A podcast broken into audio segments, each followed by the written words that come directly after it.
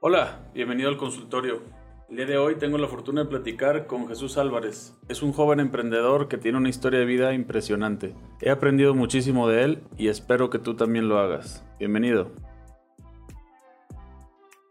Jesús Álvarez, ¿cómo estás amigo? Un gusto que me hayas dado una horita de tu tiempo. Yo sé que eres un hombre muy ocupado y, que ya no eres un hombre este, tan libre, que últimamente te has ido amarrando cada vez más. en todos los sentidos. En todos los sentidos y pues me da un gusto enorme que estés aquí porque tienes una historia de vida que cada vez que me platicas más de ella me convenzo más de que es digno de una película. ¿Cómo estás? Muy bien, señor Treviño, gracias a Dios, todo bien. ¿Tú? Excelente, contento. Jesús, para las personas que no te conocen, ¿quién es Jesús Álvarez? Bueno, primero agradecerte que, que abres este espacio. La verdad es que eh, el poco tiempo que me ha tocado convivir contigo, te admiro mucho. Y, me gusta mucho todo lo que haces de comunicar lo que demás personas aquí en Durango hacen y eso se me hace una labor este, muy, muy buena. Eh, ¿Quién es Jesús Álvarez? Pues soy de Canatlán, Canatlán, Durango. Allá viví 18 años, criado orgullosamente de abuela. Este, eh, tengo la, la fortuna de, de actualmente trabajar en, en, un corporativo grande. Tengo mis, mis pequeños y grandes negocios que, que le echamos ganas a todo. Este, me, da mucha risa que mucha gente me dice lo mismo, es que siempre andas en friega, nunca tienes tiempo. Y es una cualidad porque mi madre siempre así fue, lo viví en casa y pues ese soy yo, que siempre ando en friega, que ando buscando siempre de dónde hacer negocio, cómo ayudar a la gente. Y si me pudiera describir, yo creo que sería de esa manera. A ver, eh, Jesús, tú dices que eres de Canatlán. Para las personas que no ubican Canatlán, eh, más o menos cuántos habitantes hay, qué, cómo es eh, Canatlán, para, para, para, empezar por el inicio, por el origen. Canatlán es la capital del mundo, señora. Ay, señor Treviño.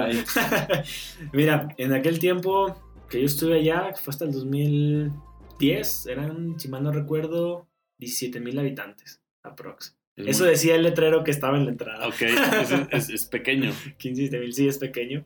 Todos se conocen. Sí, todos. Yo tuve, mi familia tuvo una frutería, entonces yo creo que ubicaba a todos los de mi generación y generaciones arriba, yo creo que conocía a la todos. mayoría. Sí, sí. Eres una persona muy sociable, por lo que te he aprendido a conocer. Eh, eso te ha permitido, pues, de ser, desenvolverte o desarrollarte en muchas cosas. El, el, me platicabas que pues jugabas fútbol. Es correcto. Eh, fuiste minero, eres contador. Administrador, yo sí ah, estudié ah, los buenos. Ah, caray, sí, sí, sí, no, a Caracas. Este, administrador, bueno, pues estudiaste en la FECA. Sí, así es. Eh, y, y, eso te, te, te, dio la posibilidad de trabajar en, en muchas cosas. Así es. Entre ellas, eh, trabajas en un corporativo de, en Cuauhtémoc Moctezuma, que es una cervecera muy grande. Así es. Haces ventas, tienes un negocio de, de manejo de, de, de, redes sociales, de Así imagen es. corporativa. Así es. Tienes un negocio de venta de regalos, envoltura de regalos. Así es. Le haces el tema inmobiliario. la venta de carros. Venta de coches. Así es. Eh, eres, yo te decía el otro día que es como cantinflas, o sea, has dedicado a, a todo. ¿Sabes qué? Yo creo que es, me ha tocado estar en todos lados porque cuando tienes un motor, yo creo que es la clave de hacer muchas cosas. Y, y desde niño mm, yo vendía póster, venía a Durango, compraba cosas y me iba para allá. Jugaba tazos. A ver, eh, jugabas tazos. A ver, espérate. Entonces ver, venías a Durango y comprabas cosas y luego las vendías allá. Así, así es. ¿Cuántos años tenías cuando hacías eso? Eh, tenía alrededor de cuarto y quinto primaria, ¿te gustaba? ¿Ocho años? Eh, sí, sí 10, 10, 3, 9, 10 años. Sí, sí, sí, sí, sí. A ver, ¿Pero por qué? ¿Había necesidad? Eh, ¿O te gustaba la lana? O... Fíjate que en Canatlán yo crecí con mi abuela. Ok. Entonces, mi mamá, desde chico ya se vino a Durango a... Se fue a Juárez primero a echarle ganas allá, después se vino a Durango, pero a la ciudad, aquí a la capital. Sí. Y yo me quedé en Canatlán siempre con mi abuela. Okay. Entonces, eh, desde niño mi abuela me enseñó que si quería ganar dinero y traer un buen carro y, y, y siempre tenía que trabajar. Entonces, okay. eh, yo nací en familia de comerciantes, mi papá tuvo fruterías, entonces de ahí viene el gusto. Ah, ok. Tú, veías, tú, veías, que había que vender algo, o sea, sí, era, no, el, era un, Sí, o sea, era una... Mi abuelita, que cuando yo estaba más chavo, iba, compraba ropa y vendía, okay. zapatos y vendía. Este, y, fue, para mí era normal, ¿sabes?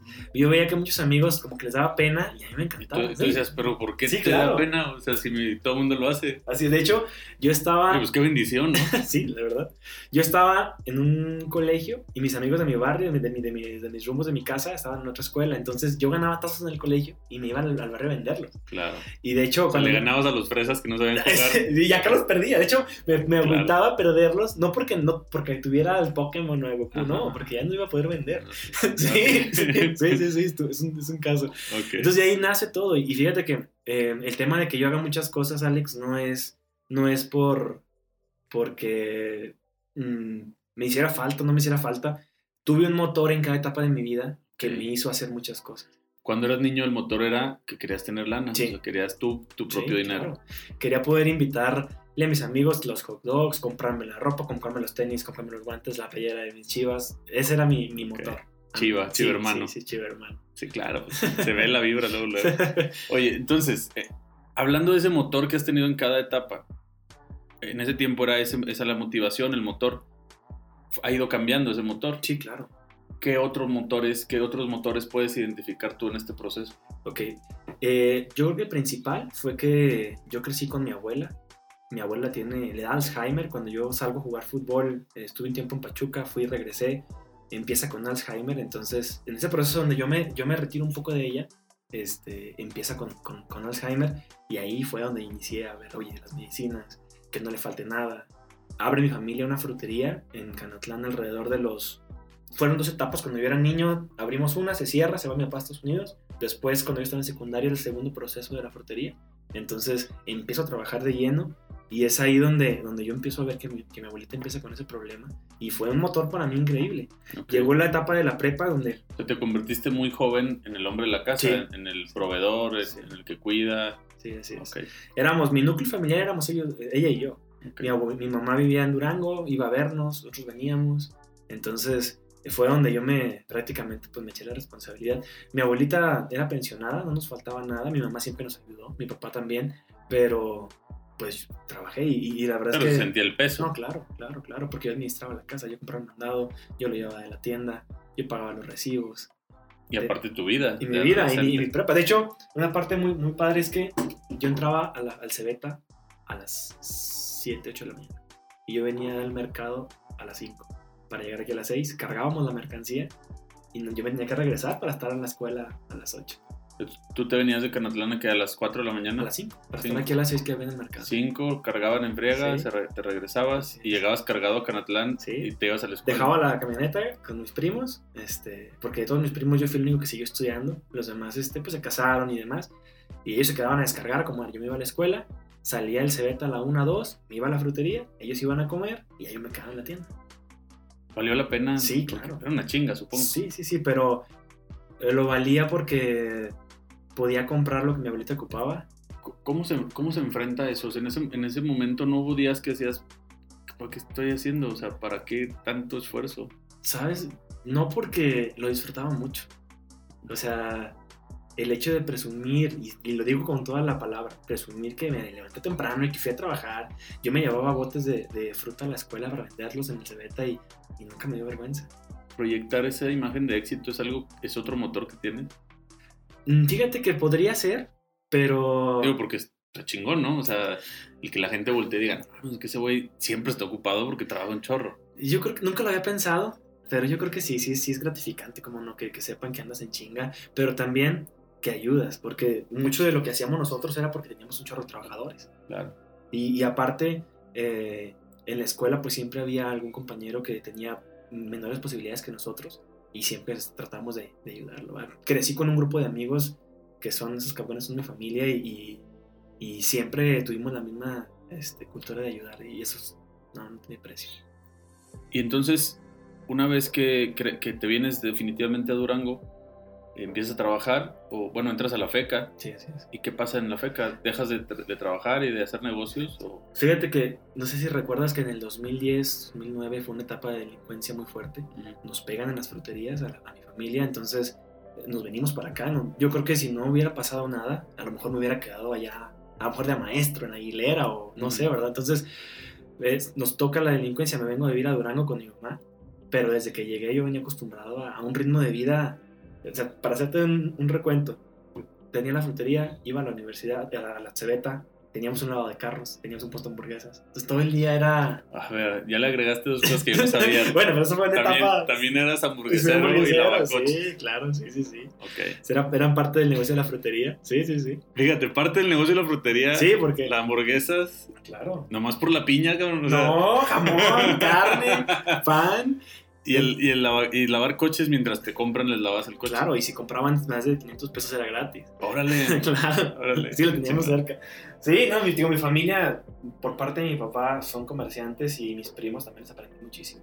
Entonces, y, ahí te- viene todo eso. Y, y estabas acostumbrado a este ritmo de vida y luego llegas aquí y todos, todos tu generación, pues la, la gran mayoría, gran, gran mayoría de que entra a la FECA a ese tipo de carreras, pues son hijos de familias que pueden no trabajar.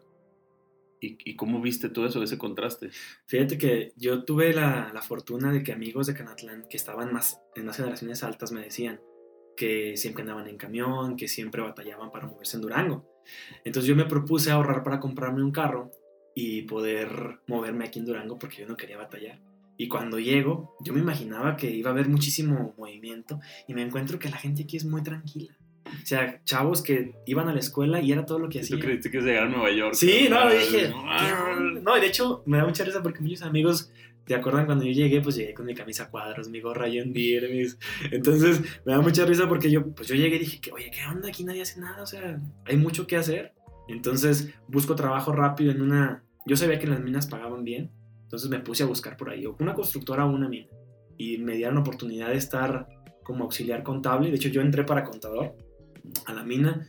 Estuve tres años en la mina y estudiaba y trabajaba. Este, y ahí es donde se da mi primer emprendimiento en Durango. Yo no duré un mes sin trabajar. Yo entré a la FECA en agosto y en septiembre ya tenía trabajo. O sea, me puse a buscar como toda mi energía que traía, la canalizaba para encontrar un, un trabajo.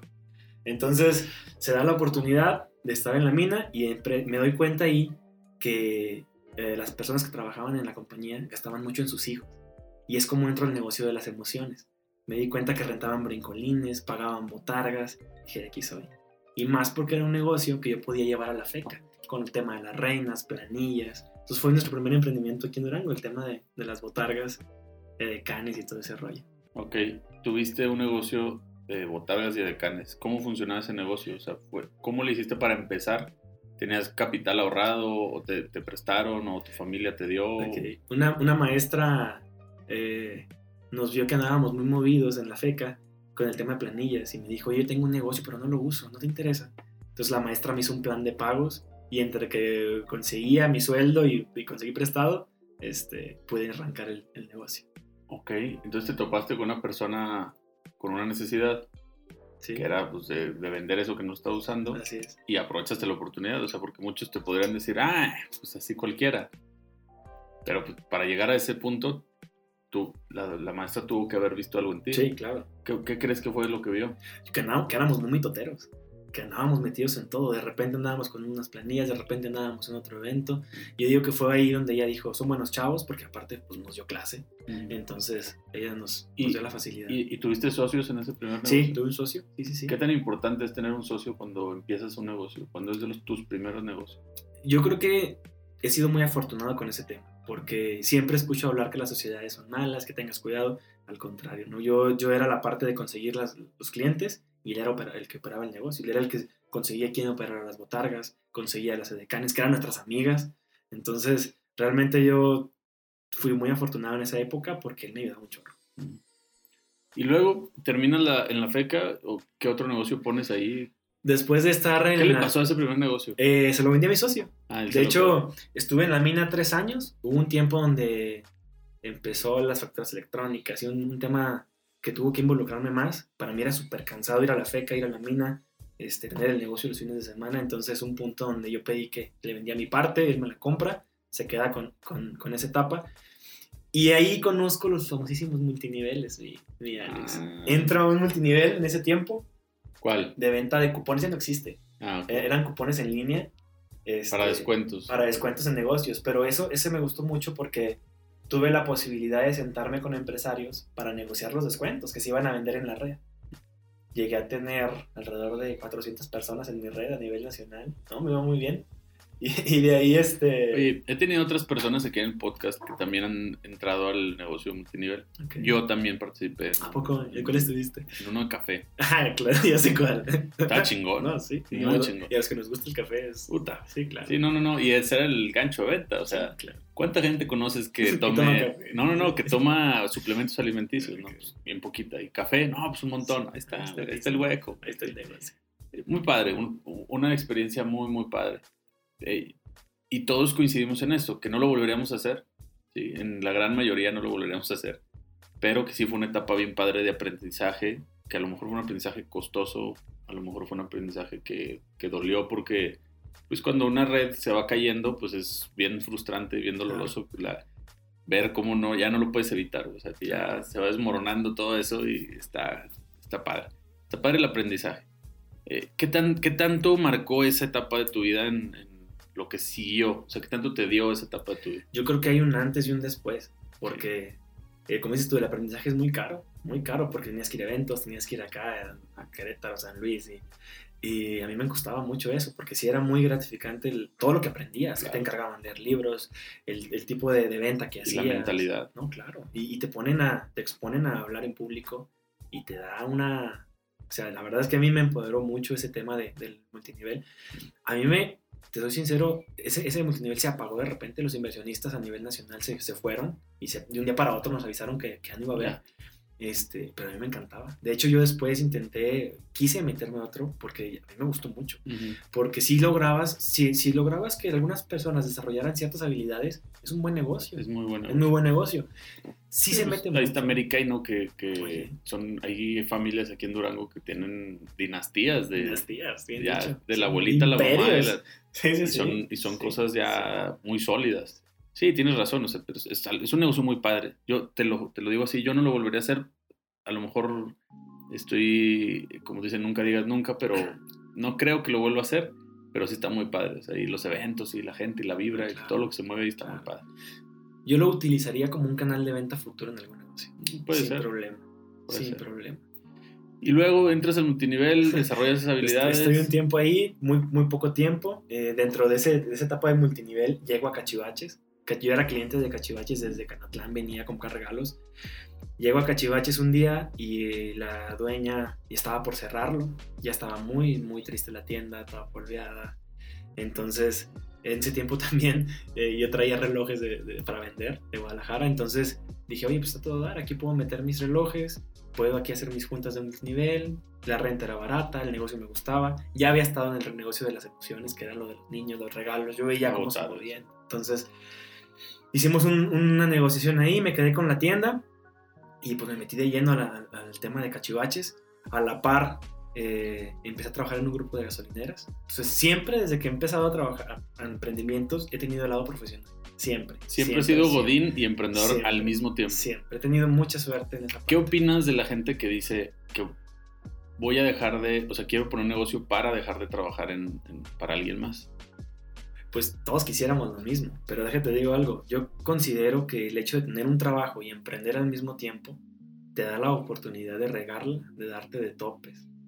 Como yo me he dado, como no tienes idea de cuántas veces, y tener mi trabajo me ha permitido pues soportar esas caídas, pero también depende mucho del trabajo, porque hay, hay personas que están en una oficina que hacen papeleos y que realmente tu trabajo no te aporta nada para tu negocio. Y yo, gracias a Dios, eh, cuando entro a las gasolineras tuve la oportunidad de aprender de personas como no tienes te imaginas. Entonces para mí era una escuela ir al trabajo. O sea, Claro. para mí era eh, estar en una negociación de compra de combustible, de compra de un terreno, de compra de desarrollo de una gasolinera, temas fiscales, temas contables. Hombre, para mí era una mina de oro estar ahí. Claro. Entonces de Sí, repente... porque yo, estás pues, jugando, es sí, como un. Monopoly, ¿no? Estás jugando con dinero que no es tuyo Así es. y estás gastándote dinero que no es tuyo Así y, y si la riegas, pues a lo mejor te corren, pero no Claro. tenías ese dinero de Sí, todas claro. maneras. No, y sabes qué, Eh, o sea, combinando el tema del, de- del multinivel, de la frutería, del- de las diferentes disciplinas, pues ya el tema de conectar con la gente y hacer ventas se fue dando muy, muy, muy fácil. O sea, no fácil, pero sí, pues es mi pan de cada día. Entonces llega un punto donde Cachivaches, de ser una tiendita de regalos, eh, empezamos a venderle a, las agencias de carros los moños, empezamos a mandar tasas a todo México, empezamos a, llevar a, a, arcones a, todas las, a varias empresas de aquí, eh, a surtir diferentes minas, porque pues era mi giro donde yo estuve, entonces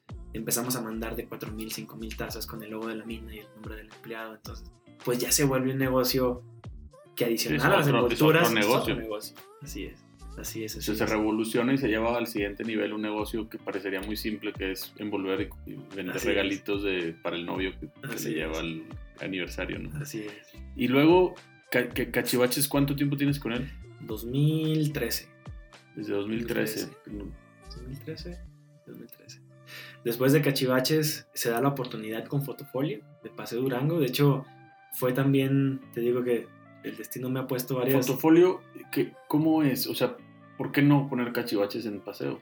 Porque Fotofolio era una franquicia que ya estaba posicionada, Sí. que ve- esa marca ha pasado por diferentes etapas de venta entre, entre dueños y demás, y yo entré en una eh, a nivel nacional como franquicia, porque yo entré en una donde el dueño actual, el que estaba en ese tiempo, eh, se cambia de giro a, a comida, entonces él prácticamente iba a soltar el negocio.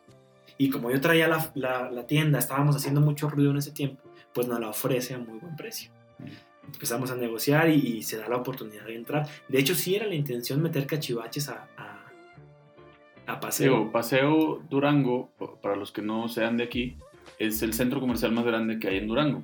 Es, es un, es un mall o un centro comercial eh, donde hay muchos locales y es, están las mejores marcas ahí.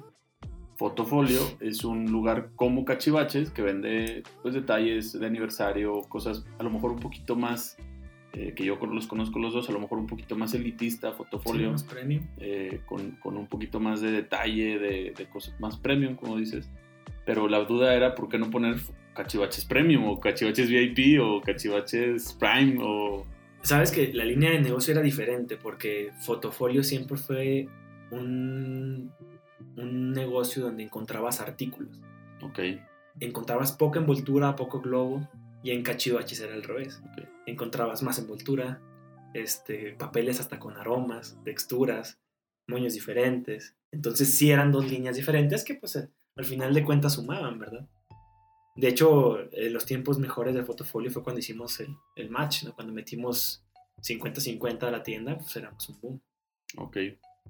¿Y luego qué pasó con Fotofolio? ¿Qué ha pasado con cachivaches? Fotofolio cerramos en el 2000, ah, pues el año pasado, con el tema de pandemia, antes de pandemia, venían ya unos años, Alex, donde la tienda, por cuestiones de la franquicia, porque Fotofolio es una franquicia a nivel nacional, cambió de dueños desde Monterrey, se fueron a México, entonces dejaron de surtir producto que era indispensable para nosotros. Llegaba un punto donde el 10 de mayo te mandaban producto y el siguiente 10 de mayo te mandaban el mismo producto. Entonces, si tú eras mi cliente, ibas y te encontrabas lo mismo de la temporada pasada. Entonces, fuimos este, trabajando el tema de, de cerrar la tienda, de moverla, de, de cambiar de giro. Eh, yo estaba en otra compañía minera en ese tiempo, tuve que salir fuera de la ciudad, la tienda pues se descuida un poco y fue duro cerrar, fue duro porque para mí fui el locatario más, más joven en Paseo Durango por cinco años. Entonces era un ego que, te- que uno traía y, y- y cerrar sí fue duro, pero también ¿Cómo se interpreta eso? O sea, ¿cómo, cómo lo consideras tú? ¿Que fue fracasar o que fue un ciclo o que fue... fíjate que fue un ciclo porque Bueno, eso, eso se dice, pero ¿cómo se siente? Déjame, te Ah. platico. ¿Por qué te digo que fue un ciclo? Porque este tipo de negocios, Alex, te roba el 10 de mayo estar con tu mamá, te roba el 14 con tu pareja, te roba las navidades, porque las navidades para nosotros han sido cerrar 11 de la noche, llegar y ni siquiera a veces cenar de lo cansado que andas. Entonces, esos años de fotofolio fueron los últimos años de vida de mi abuela con la que yo crecí. Entonces, el negocio siempre fue rentable, siempre, nunca debimos una renta, nunca dejamos nóminas pendientes. El negocio era muy rentable, pero sí fue un ciclo porque yo estaba sentido, mi abuela había fallecido y para mí era un ciclo cerrar, o sea, ya no seguir, ¿verdad? Porque yo quería disfrutar a mi familia. Un mi aprendizaje, sí. Sí, sí, sí. Entonces, cuando íbamos a cerrar, me decían, pues mis amigos y, y uno de, de mi mano derecha que siempre me ha ayudado, Armando, me dijo, ¿estás seguro de que quieres cerrar? O sea, estamos en números verdes.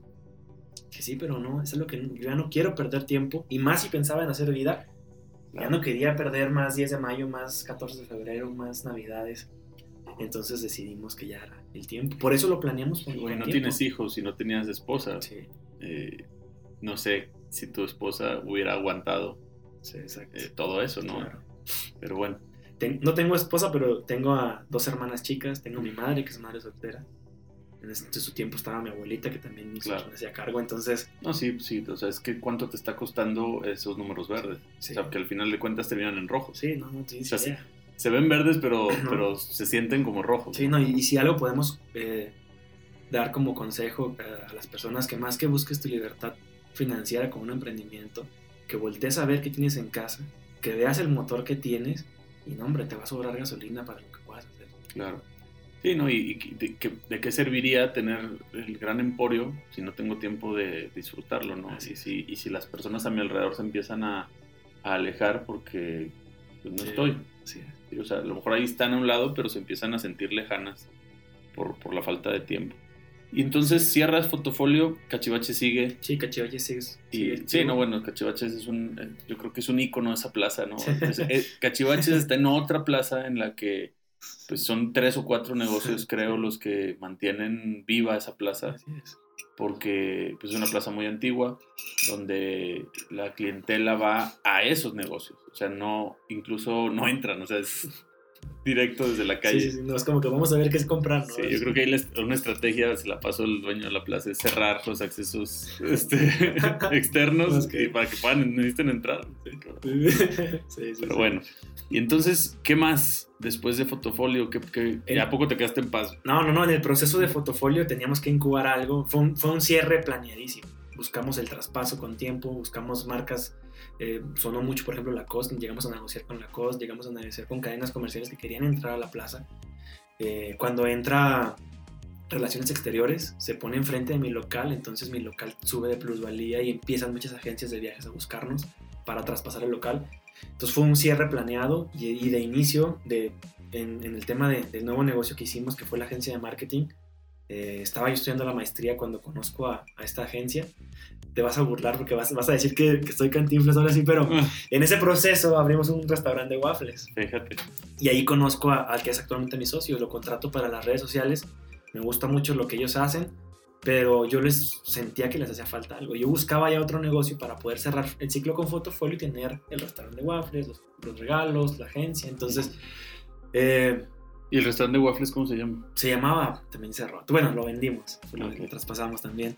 Te digo que pasa el tiempo y se sigue uno dando de topes, pero la verdad es que sigue aprendiendo mucho de, de todas las Ok. cosas. No era mi giro, a mí me, me encantaba la idea, lo pusimos, lo montamos, duramos ocho meses, ¿no? Funcionó, lo traspasamos el, el restaurante.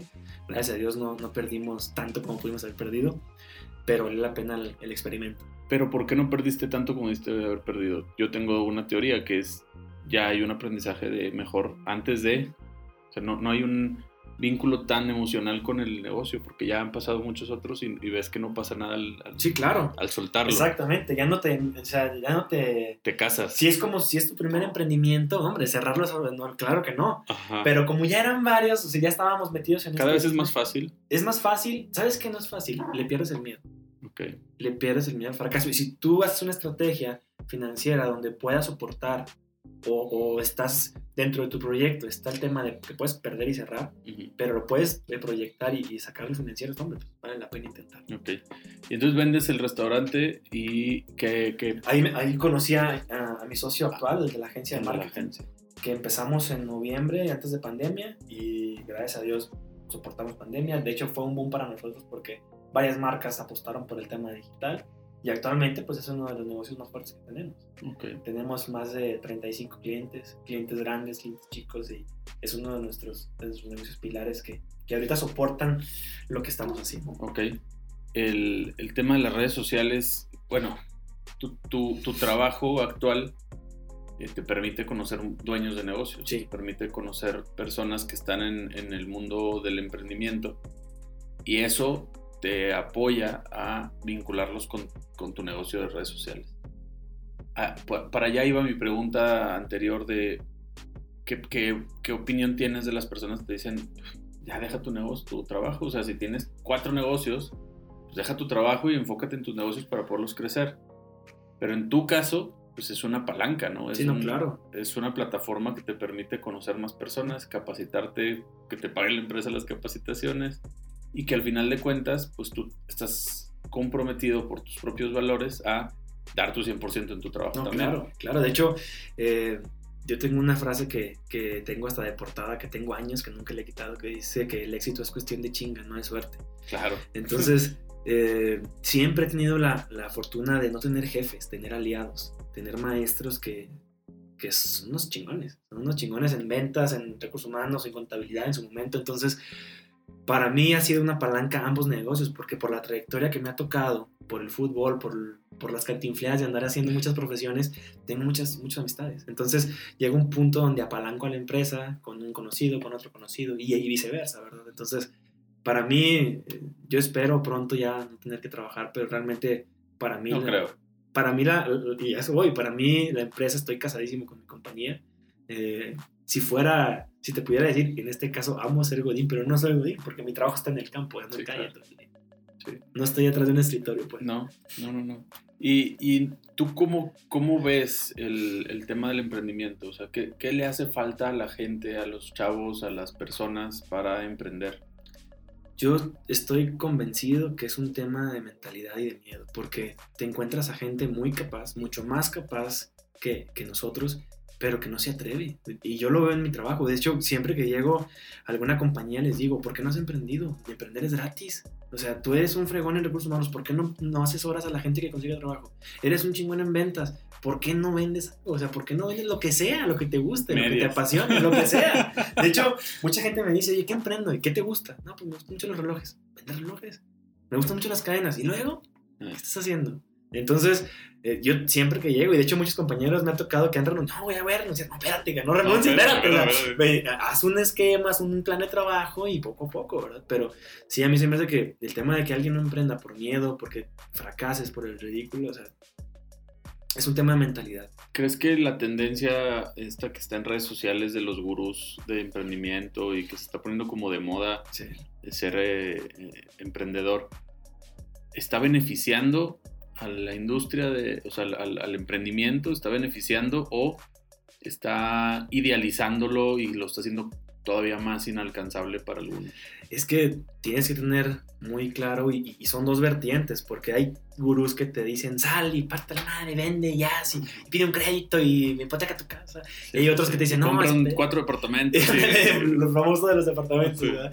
Entonces, yo creo que tienes que ser muy consciente, ¿no? Tienes que antes de hacer cualquier cosa, ver cómo estás, ver tus posibilidades y, y ver cómo puedes empezar. Y yo creo que algo, Alex, que, que- que la gente que nos está escuchando, algo que yo les, les recomendaría mucho es tengan una guía, tengan un, un- no sé si sea un coach, pero sí Un pueden, mentor. un mentor, exactamente, porque ellos te van a ir diciendo hasta dónde sí, hasta dónde no, y que tengas toda la confianza de, de- de poder pedir consejos. Y, y algo que, que tú que también estás metido en el tema empresarial y en consejos y cámaras y demás, es algo que, que a mí me apasiona mucho porque es algo que nos ha tocado por la, por la experiencia o trayectoria de vida, eh, sea, por, sea cual sea el motivo, nos ha tocado estar.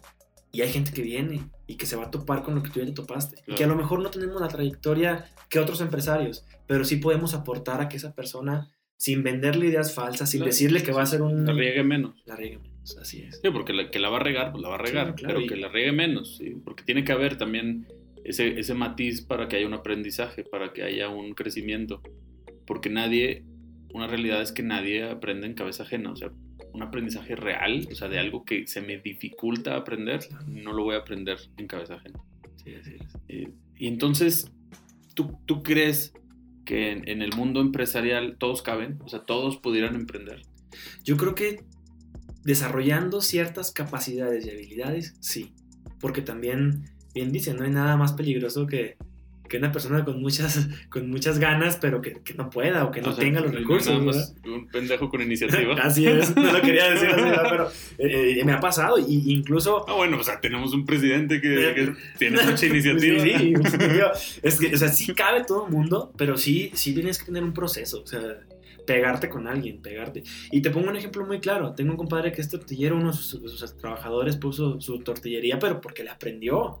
Igual a mí me pasó. Yo tuve amigos que me ayudaban con, con los regalos a hacer tazas y me dijeron, oye, güey, me interesa emprender esto. ¿Te agüitas? Hombre, al contrario. Dale. dale, o sea, el sol sale para todos y cuando yo no pueda, te pido ayuda, ¿verdad? Entonces, todos de la mano de alguien, pues, no, no importa que no tengas estudios, que no hayas hecho, que seas licenciado, que seas abogado, que seas lo que sea, ¿no?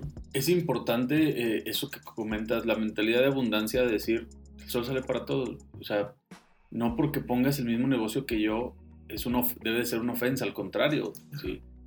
Yo lo veo de esta manera. Si tú, eh, por ejemplo, yo me dedico a lavar salas, ¿no? Muchas personas no saben que se puede lavar una sala. Muchas personas, Ok, te sorprendería. Sí, sí, sí. Cuando le dices, oye, ¿y por qué no la lavas? Ah, cabrón, ¿se puede? Pues claro, mucha gente las, las tira y compra otra cuando ya está muy sucia. muy sucia. Sí. Entonces, mientras más personas se dediquen a lavar salas y a concientizar a la gente, a mandar publicidad de lava tu sala, pues más público va a haber, ¿no? Y, y si la y, y para gustos hay colores y cada quien tendrá su toque y cada quien sabrá cómo ganarse a su público. Así es. Entonces, si mientras más negocios de esto haya, pues mejor para mí. sí, claro, claro. Lo vemos en las grandes ciudades donde hay una calle de puras electrónicas, y una calle de puras Exacto. zapaterías, y una calle...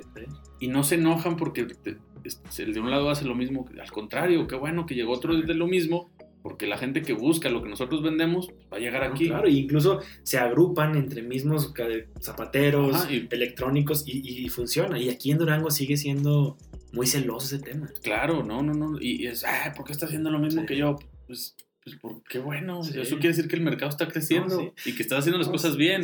Porque si alguien te quiere copiar, o sea, si alguien te dice, o alguno de tus empleados te dice, oye, pues sabes que yo voy a hacer lo mismo, eso quiere decir que él vio que está padre y que está creciendo y que hay una posibilidad de mejorar. Y esta mentalidad de abundancia creo que es algo que tendríamos que salir todos a, a- a vivir y a compartir, ¿no? A decir, oye, pues estaría padre que Sí. dejaras de estar chingando a los demás y te pusieras a ayudar a los No, demás. claro. Pero no creas, sí hay también un tema de celo. Yo recuerdo una de, de las chicas que nos ayudaba en Cachivaches hace unos años. De repente a su mamá, no sé, la liquidan o algo. Y de repente se me sale y abre cuatro tiendas. Así, o sea, de golpe. Y dije, ah, caray. Y el concepto similar.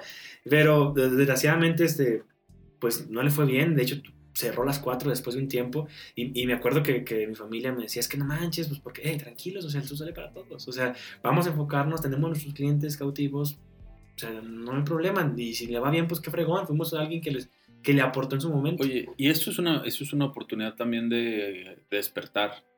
O sea, porque estás muy cómodo. y, ah, sí, soy, Sí. estoy dominando el mercado, estoy a toda madre. Y luego de repente, ay, cabrón, espérame, espérame, a ver cómo, ¿qué cómo? Sí, cómo. claro, Sí, sí. sí, y despiertas, te despabilas, eh, pivoteas el negocio y a ver qué, qué, ¿Qué más hacemos? qué más hacemos para poder eh, contrarrestar estas Sí, personas claro. que empiezan a, a surgir. Sí, sí, sí, de- totalmente de acuerdo. Sí, porque te das, te das cuenta que, y si me come, mejor me pongo el tiro. Y, y- tienes razón, de hecho, en esa etapa de, de nosotros, eh, cuando pasa que abren muchas sucursales similares, nosotros concentramos esfuerzos y, y empezamos a hacer cosas diferentes. Cuando salieron los famosos lobos gigantes, los llegaste a ver, globos enormes. Sí, sí, sí, Eso sí. también fue mucho de lo que Unos que aquí. traen pintado, que, Sí, que claro. traen pintura por dentro. sí, todo sí.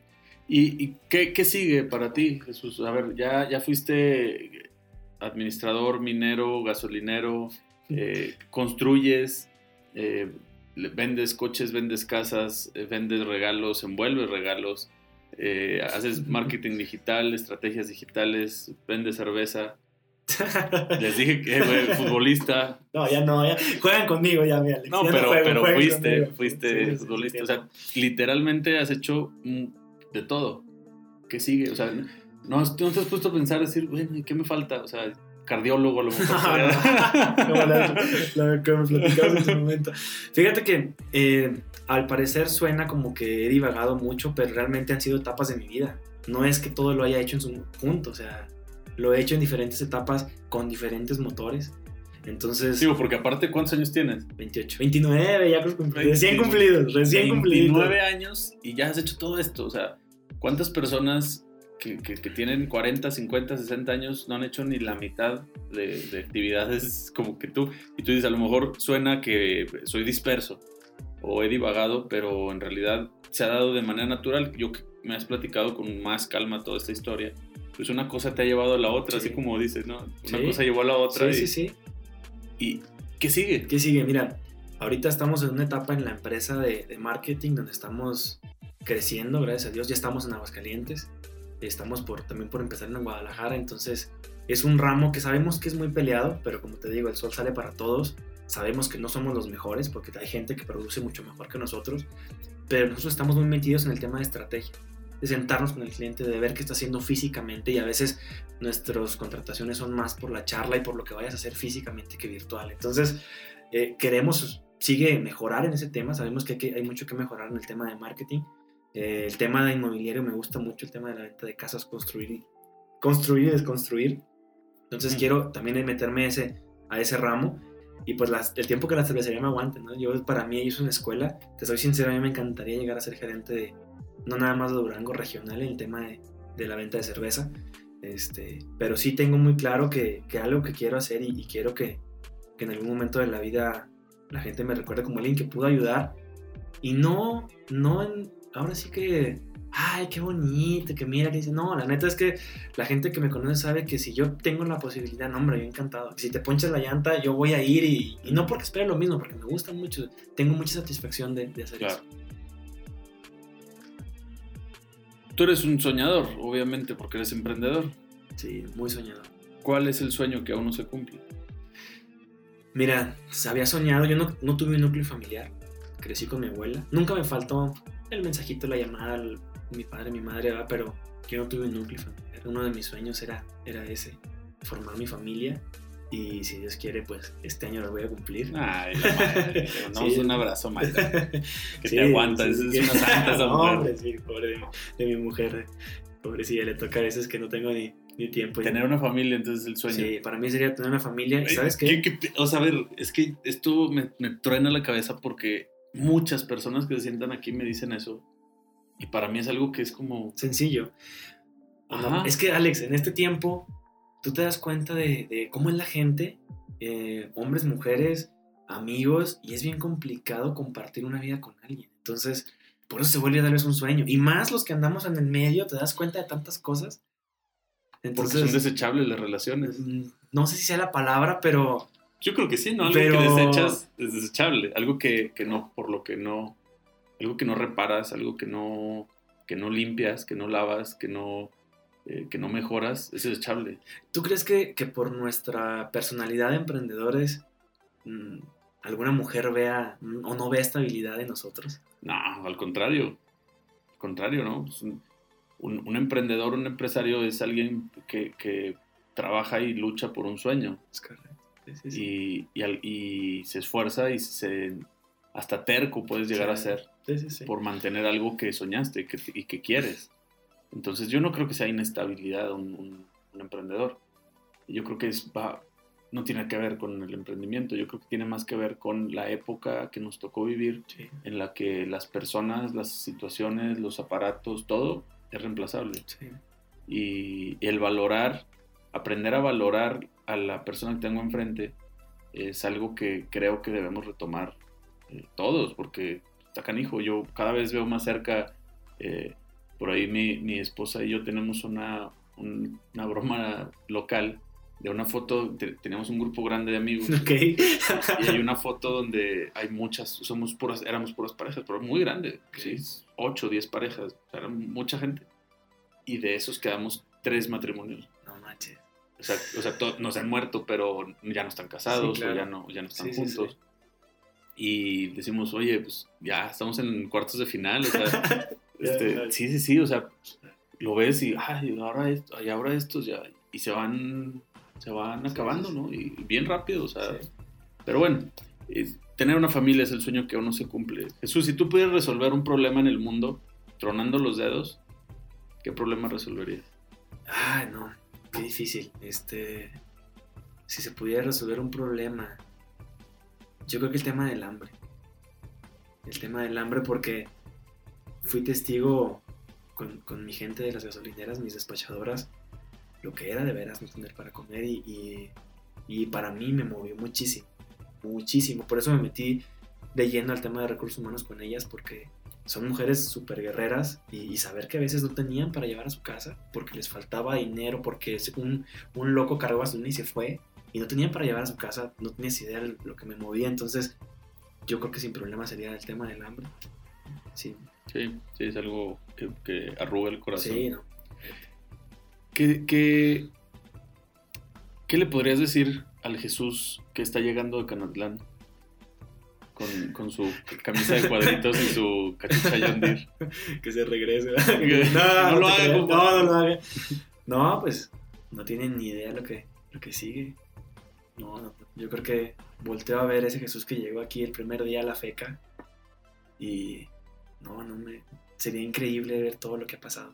¿Pero qué le podrías decir? O sea, No, pues que va a ser que va a ser una experiencia muy chingona, que va a valer la pena. Pero ¿sabes qué? La le diría que disfrutara más con su familia. ¿qué cambiaría? O sea, ¿qué, ¿a qué te refieres con, con disfrutar más a la familia? Yo creo que a veces por se puede llamar ambición de, de crecer profesionalmente. Este me tocó salir de aquí buscando un desarrollo personal y, y- y no me arrepiento, pero sí, sinceramente me pegó mucho la pérdida de mi, de mi abuela y no haber estado los- el último año con ella. Entonces, si hay algo que cambiaría sería eso. No me hubiera ido a la mina, Ok, me hubiera quedado aquí. ok, ok. Jesús, en 100 años que Jesús ya no exista, va a haber un corporativo cachivaches, híjole, eh, y agregados.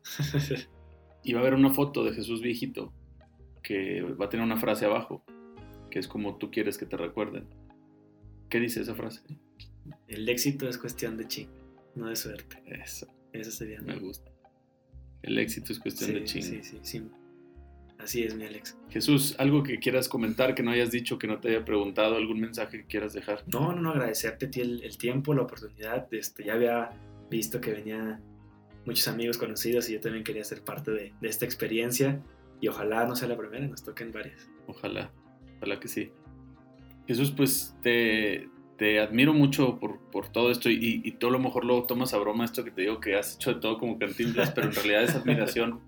Es una admiración de que tan joven tengas la visión de aprender de todo, que no se te cierre el mundo, que compartes aparte ese, ese aprendizaje y que tienes la intención de dejar una huella positiva en el planeta, en, en los jóvenes, en las personas, en tus, en tus seres tus seres queridos. Y pues nada, te, te quiero mucho, te abrazo, te agradezco y nos vemos la próxima. Igualmente, carnal. Gracias. Gracias a ti, nos vemos la próxima.